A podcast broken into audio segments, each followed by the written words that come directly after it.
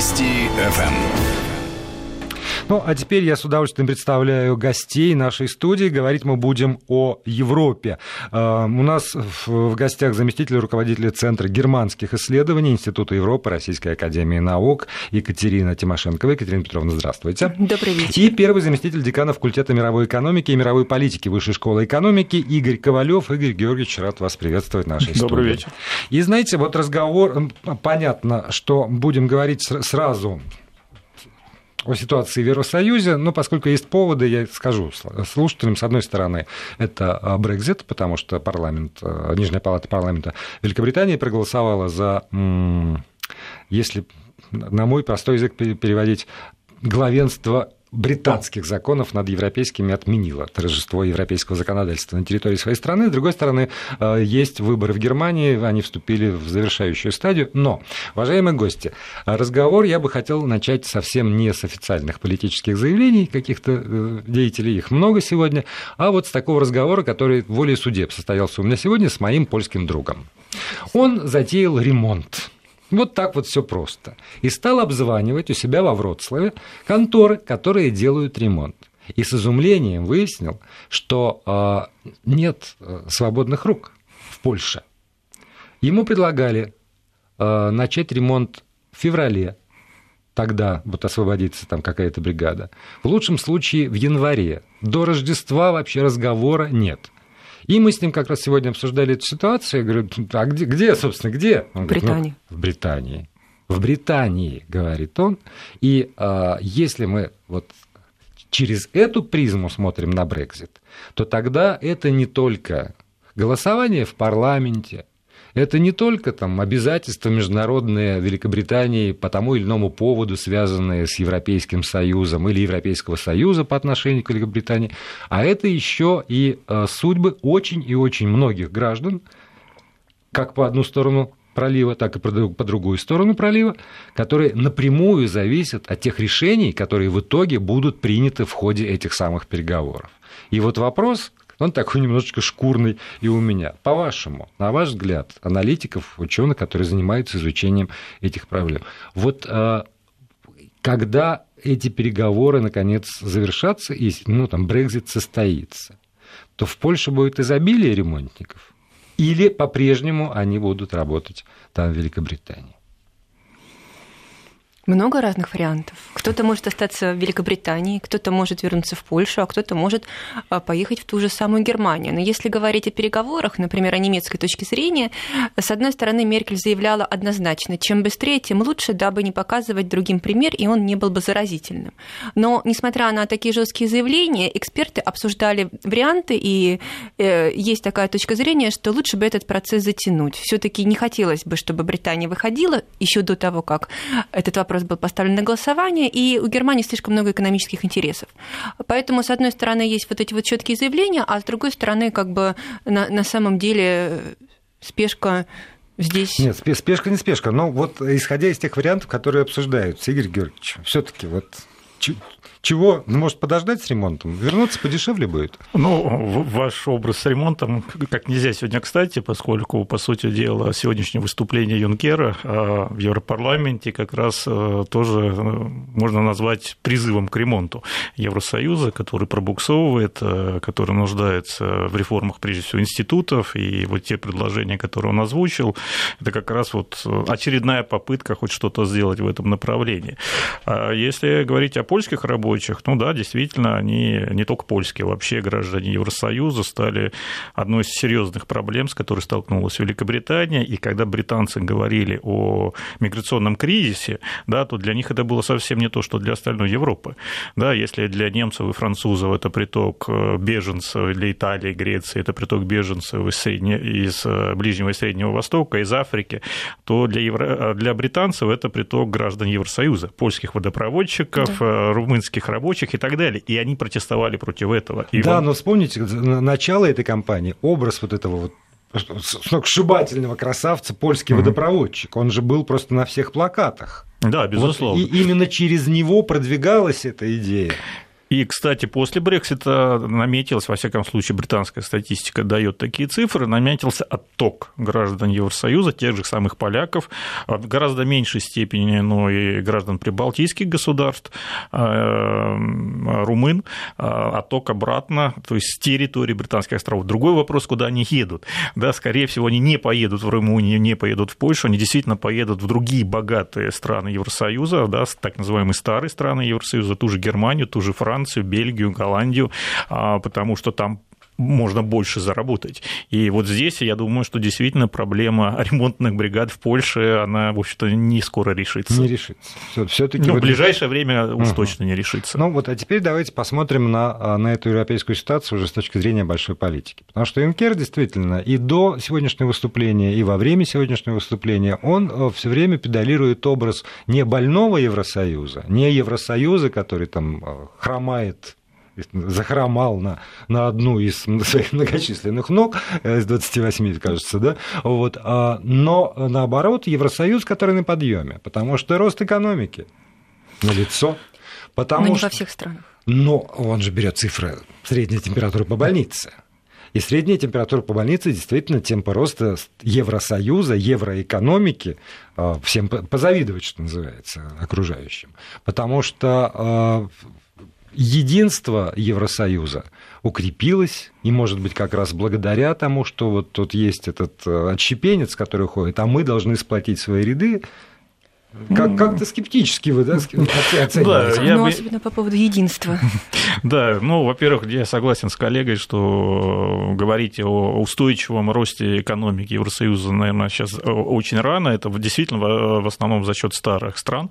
А Гер... чиновникам никогда Гер... не рано. Германия, Есть чем отчитаться, Германия, Великобритания, да, и даже в той же Италии не все так хорошо, скажем так, и, и во Франции, с экономическими, да, и во Франции практически по нулям. А, но, конечно, можно утверждать, утверждать, что самое худшее опасение, да, что вот рецессия, кризис затянется надолго, они, наверное, сейчас развеялись, да, постепенно все страны выходят а, из этого мирового финансового и экономического кризиса. А, но вот а, что касается политического единства, то как раз, вот, на мой взгляд, предложения Юнкера говорят, что это политическое единство далеко далеко не единство. Ведь что он предложил? Он фактически предложил отменить принцип единогласия. Да? А это означает, на мой взгляд, то, что у старых стран Европы все меньше и меньше остается рычагов на то, чтобы, для того, чтобы надавить на новых стран, э, на новые страны Евросоюза и добиться этого единогласия. Да? То есть пока это получалось, сейчас э, все больше и больше э, и Польша, и Венгрия, и другие страны Восточной Европы да, заявляют о своем несогласии. Польша вообще бунтует да, по поводу судебной реформы попыток Евросоюза наказать, как это так, мы не для этого сюда вступали. А Венгрия и Словакия говорят, что мы не будем принимать э, мигрантов, и решение еврокомиссаров да, о квотах нам не указ, мы не хотим и не будем. Не, не, также не принимает мигрантов Польша. И вот это решение о том, что давайте будем э, принимать решение квалифицированным большинством, а, да, это один из способов сделать э, Евросоюз более динамичным. Да. Понятно, 28, даже 27 без, без Великобритании договориться трудно, даже по самому простому вопросу, да, вот даже на бытовом уровне уровне. Вы соберитесь 27 человек да. и договоритесь, как сходить в кино, да, да. начнется споры Сколько на, какой, да, на, на, на какой сеанс, в какой кинотеатр, какой фильм и так далее. А, что же говорить о Евросоюзе? Поэтому вот это решение, оно, конечно, а, сделает его более динамичным, хотя, опять же, упование Юнкера на то, что это вот позволит Евросоюзу мгновенно принимать решения в области внешней политики, на мой взгляд, иллюзия. А, даже квалифицированное большинство это будет сделать трудно. Но, с другой стороны, это как раз вот сигнал того, что вот при прежних инструментов давления на а, малые страны Евросоюза, да, на новые страны Евросоюза уже нет, и нужно вот как-то подстраховаться. Да, ну вот смотрите, Екатерина Петровна, при этом в Германии, которая э, олицетворяет собой эту идею, собственно, а, Меркель по-прежнему на коне, с самыми высокими рейтингами. Она, безусловно, ее партия ХДС, ХСС, а, там, они победят. Должны. Да, вот. И э, на фоне того, что победил Макрон, как бы к нему не относиться, но он такой ярый сторонник э, евроцентризма как раз, вот Евросоюза, это тоже со всеми эпитетами, которые по этому поводу на него навешивают, оставим за скобками. Но, получается, Франция и Германия, две страны, они как раз полны решимости, и они э, могут выступить локомотивом, а за ними потянутся. Франко-германский тандем изначально является основой Европейского Союза. Но вот я бы все-таки с коллегой не совсем, наверное, согласилась. Мне кажется, что план Юнкера, он хоть и был заявлен заранее, был ожидаем, но для меня это, как бы, знаете, попытка уйти от плана Макрона, который предложил все-таки создать отдельный парламент для э, зоны евро, отдельного министра финансов для зоны Да, евро. и отдельный бюджет. И все-таки получается, что он выступ... и отдельный бюджет, да, что самое важное. То есть он выступает за разноскоростную интеграцию Европы, скорее всего, за ядро и, скажем так, за периферию. То же самое мы видим а, и в плане безопасности. Сейчас для немцев очень важно два вопроса. Экономически их всех все страны фактически обвиняют Германию в гегемонии за счет того, что она э, получает определенную прибыль за счет евро и за счет своего экспорта. Получается, что Германия получает прибыль, а другие страны беднеют. У них там проблемы э, с рабочими местами, и все бедные работают на Германию. С другой стороны, Германия, поскольку она является, естественно, экономическим гемоном в Европе и все больше выходит на лидирующие позиции в мире, ей необходима политическая такая же глобальная роль.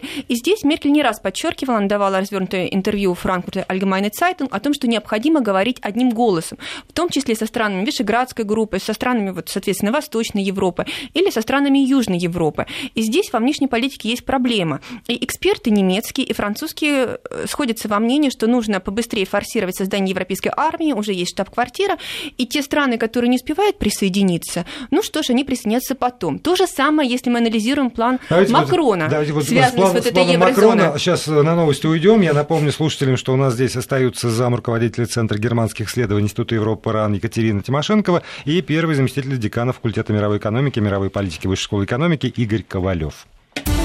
Вести ФМ.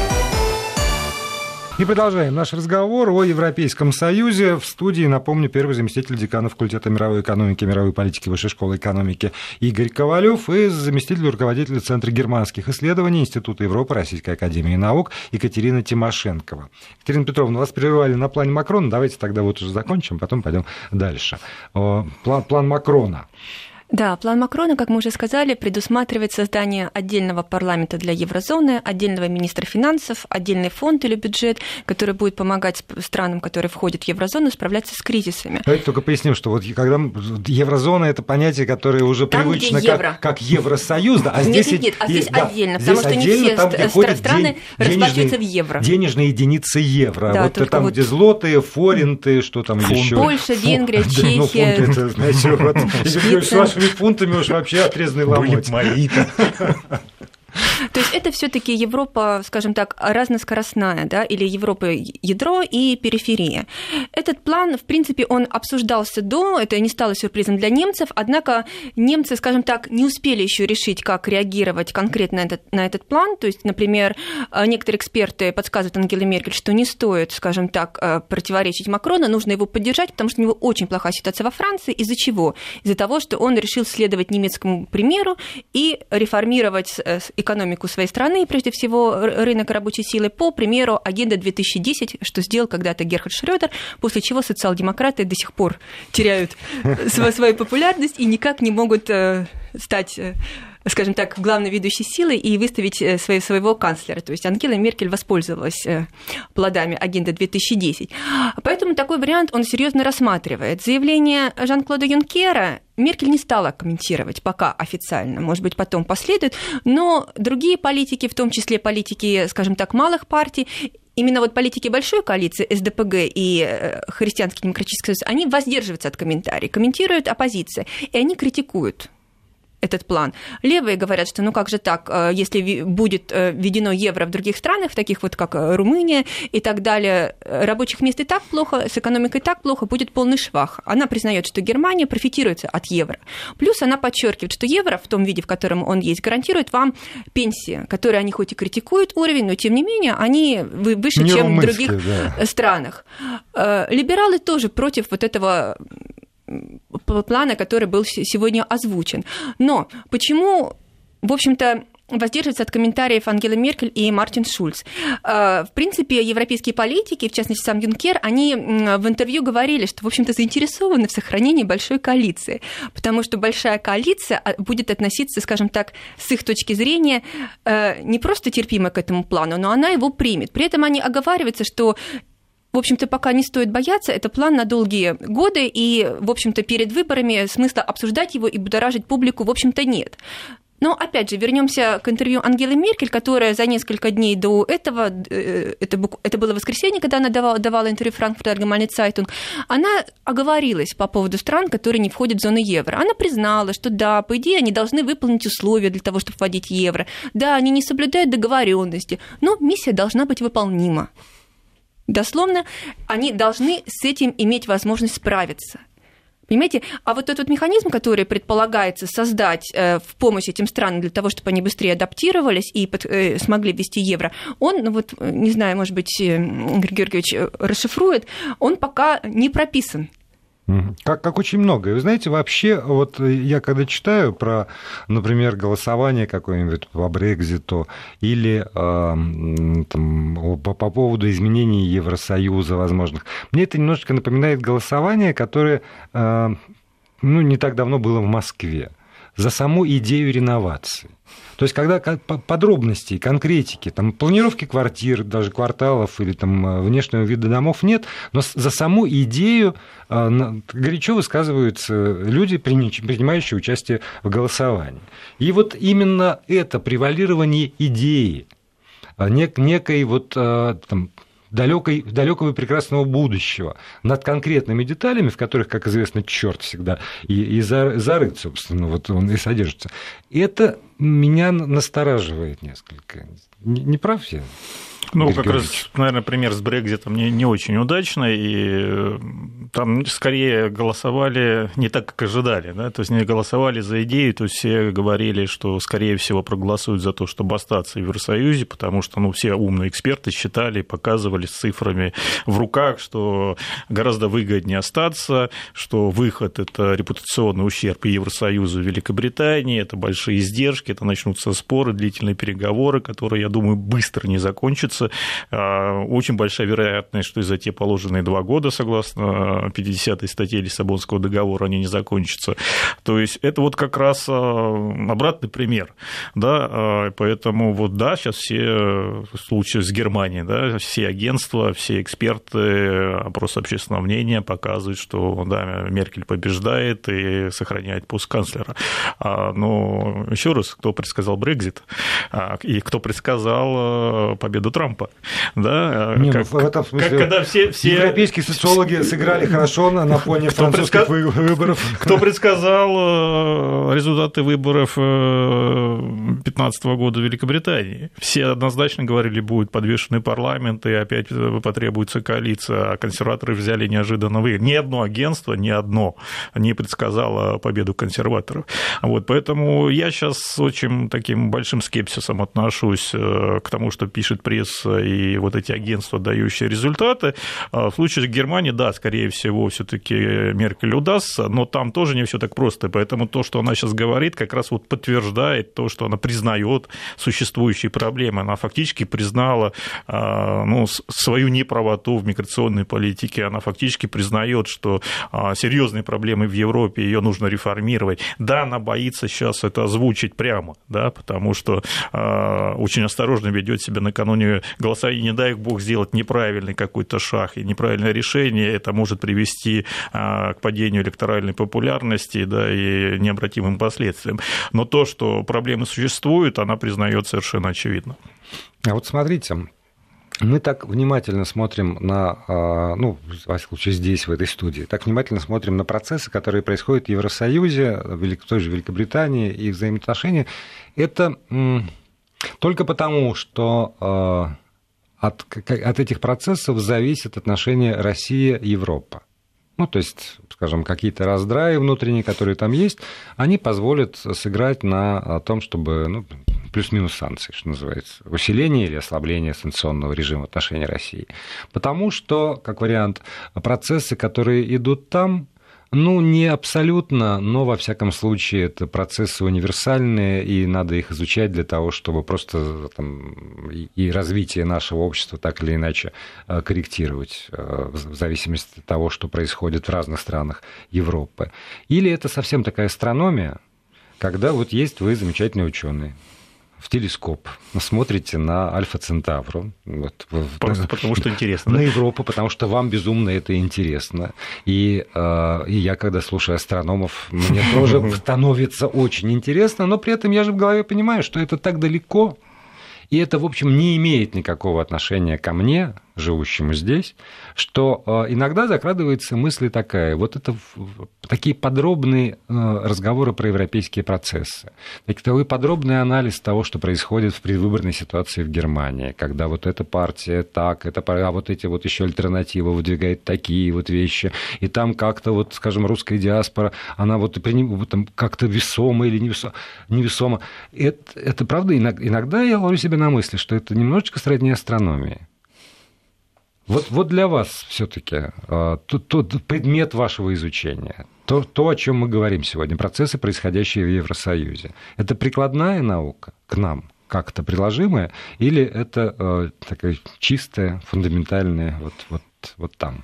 Нет, ну это отчасти прикладная наука. Конечно, нельзя смотреть и понимать процессы, которые происходят в Европе буквально, и говорить, что вот все вот как у, как у них, так и у нас будет. Да? Вот даже в самой Европе, вот коллега только что говорила, да, Очень о том, что э, французская да, попытка скопировать немецкую реформу э, ну, не идет. И, и она не может идти, потому что у Франции другая социально-экономическая модель. Как они не сближаются в рамках Евросоюза, но это все равно разные модели социально-экономического развития страны. И чужой опыт просто тупо э, копировать и перенимать э, как бы полностью, это просто невозможно. Там можно что-то подглядеть, какие-то ну, можно как раз рациональные как, зерна. Как от противного. Да. Вот поскольку у них есть разные модели экономического развития, которые не позволяют решать глобальную задачу, тогда, значит, именно унификация модели экономики, тогда, значит, господство ну, вот одного центра принятия решений и подавления других. И это наиболее эффективный путь. Тогда, значит, государство, которое есть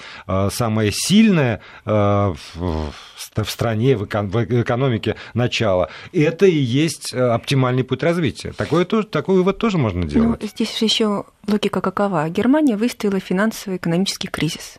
Да, она самая сильная страна, она больше всех платит значит, она спрашивает за те деньги, которые она дает. Кто девушку вот ужинает, тот ее и танцует. В принципе, вот опять принципе, же. Да, вот давайте здесь опять прервемся, у нас пауза, и подумаем, как это в европейских делах сказывается. Что он Гекуба, что ему Гекуба. Да-да. Вот эта мысль я продолжаю пытать наших гостей по этому поводу. У нас в студии заместитель руководителя Центра германских исследований Института Европы Российской Академии Наук Екатерина Тимошенкова и первый заместитель декана факультета мировой экономики и мировой политики Высшей школы экономики Игорь Ковалев. Так вот, этот принцип, который я вульгаризировал до, до предела, кто платит, тот и спрашивает. Кто платит, да. тот определяет политику. Кто, кто платит, тот и спрашивает, поэтому немцам не очень хочется хочется платить больше и содержать другие страны. И фактически Меркель, когда шло обсуждение вот этих всех планов, она сказала, какой бы фонд помощи ни создавался, она не против. Но вот у нее есть очень хорошая черта. Она говорит «да» и делает потом с точностью до оборот. Но она выжидает да, вот какое-то длительное время, пока все другие политики устанут. И здесь она говорит, ну что ж, идея хорошая, да, в принципе, и у одного, и другого. Но если уж будет какой-то фонд создаваться помощи, то они же должны реформы проводить. Та страна, которая будет получать, правильно? реформы, которые помогут ей преодолеть кризис и чтобы деньги не, не зря выдавались. Угу. А кто будет определять, какие она реформы должна будет проводить? Это же тоже вопрос. Да? То есть получается, что для Германии это палка о двух концах. Они прекрасно понимают, что без Европы они обойтись не могут. Да? Возникают два вопроса. Это Европа большая или это Европа разноскоростная или, допустим, ну, скажем так, э, в каком-то другом формате. И второй вопрос сколько они готовы за это платить. Угу.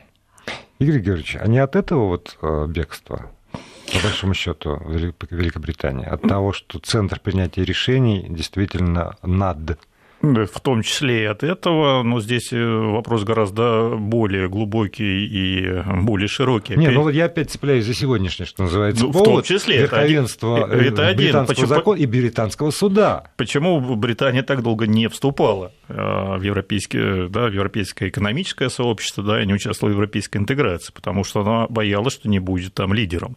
Лидером экономическим, лидером политическим. Она пыталась создать альтернативу в виде Европейской ассоциации свободной торговли торговли не, зара... не сработало, не получилось, конкуренцию проиграли. Тогда поняли, что экономически теряет настолько много, что лучше уж присоединиться, пусть даже не на равноправных условиях. Но с течением времени поняли, что все-таки, э, ну, опять же, модель другая. Поймите, модель и социально-экономическая, англосаксонская, она сильно отличается от континентальной европейской, это раз.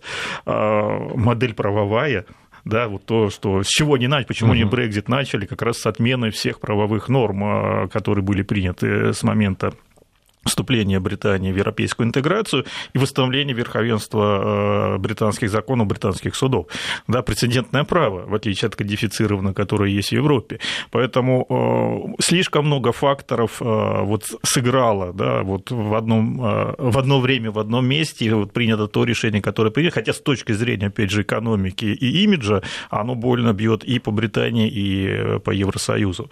А сейчас, получается, британский гражданин будет э, абсолютно ну, как бы не защищен. То есть Европейский суд по правам человека... Не, Европейский суд по правам человека это, э, это сверх Евросоюза.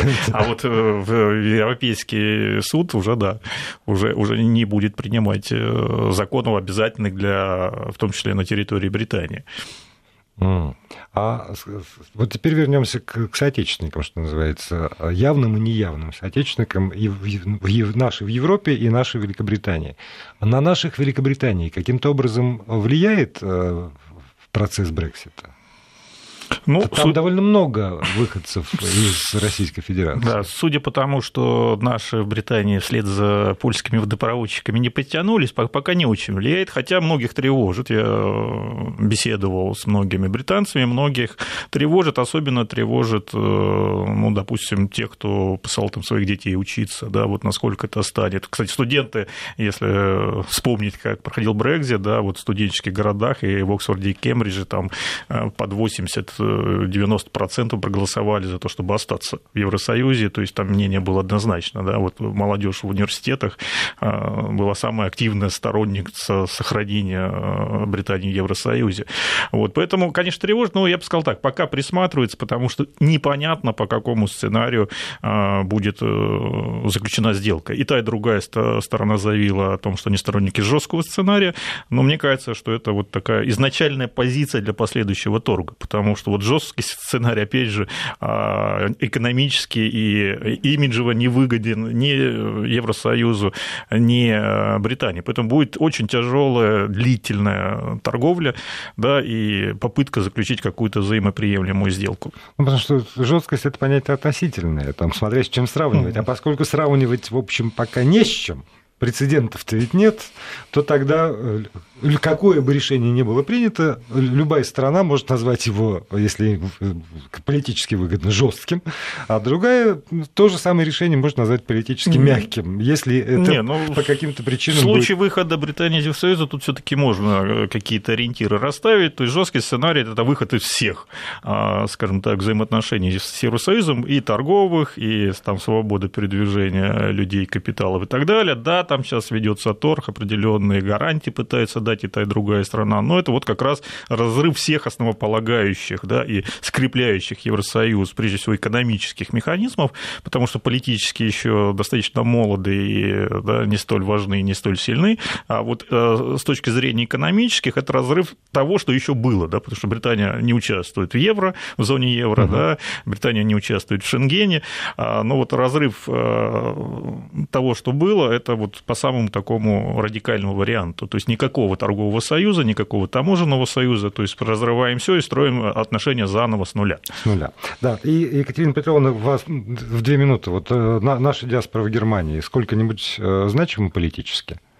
Но на сегодняшний момент э, я бы сказала, что не особенно, хотя они попытались и организовали свою собственную партию, но вот первый раз выборы, когда обратили внимание на то, что есть русскоязычные, и на то, что их нужно все таки привлечь, потому что, опять же, есть опасность, но она очень сильно преувеличено, да, что русская диаспора будет как-то проводить именно пророссийскую, пророссийскую да? политику, потому что ни в какое сравнение с турецкой диаспорой ни в количественном, ни в качественном плане не идет. Я в каком-то комментарии прочитал еще сейчас, э, не назову фамилию политика, а вот э, как бы представляющего интересы, он примерно фраза звучит так. Когда дойдет до дела, то ради вопроса пенсий российский вопрос, имеется в виду внешнеполитический вопрос, будет забыт с легкостью и э, не сыг... вообще никак, никакой роли не сыграет. Вы знаете, Действительно настроение такое? Я не могу подтвердить вот эту вот точку зрения, потому что когда начался кризис в связи с Украиной 2014 год, именно русскоязычная диаспора стала пытаться проводить мероприятия, быть мостом и объяснять. Именно она стала делать конференции вместе с Российско-германским форумом, тогда как другие организации просто отошли. И ежегодно обсуждают очень острые темы. То есть в плане внешней политики они, наоборот, активизировались. Так что здесь для меня вопрос не так однозначен, что они выберут, интересы или деньги. Ну и тем не менее, вот про Брекзит нам с вами предстоит разговаривать еще, я думаю, года 3-4, может быть, пять как минимум, да?